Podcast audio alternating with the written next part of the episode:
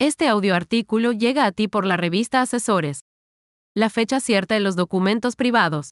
Por la maestra Giselle Vidal Orozco, Corredor Público número 26, Plaza del Estado de Baja California. La autoridad fiscal, en el ejercicio de sus facultades de comprobación, exige que los documentos privados que les sean presentados para acreditar la adquisición de un bien o la realización de un contrato u operación que inciden sus actividades fiscales, exige que cuenten con el requisito de fecha cierta. ¿A qué nos referimos con fecha cierta?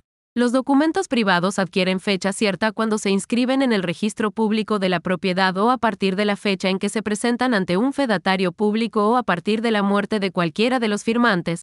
A diferencia de un documento público, tienen fecha cierta desde el momento en que son emitidos por una autoridad o terceros con fe pública, como en el caso de los corredores públicos. En este sentido, Cabe recordar que los corredores públicos tenemos fe pública en materia mercantil, que es nuestra especialidad. Asimismo, la fe pública se entiende como la garantía que brinda el Estado de que determinados hechos son ciertos, que se tienen por auténticos y con fuerza probatoria. De ahí que la Suprema Corte de Justicia de la Nación en nuestro país lo dé a conocer en su tesis de jurisprudencia, documentos privados.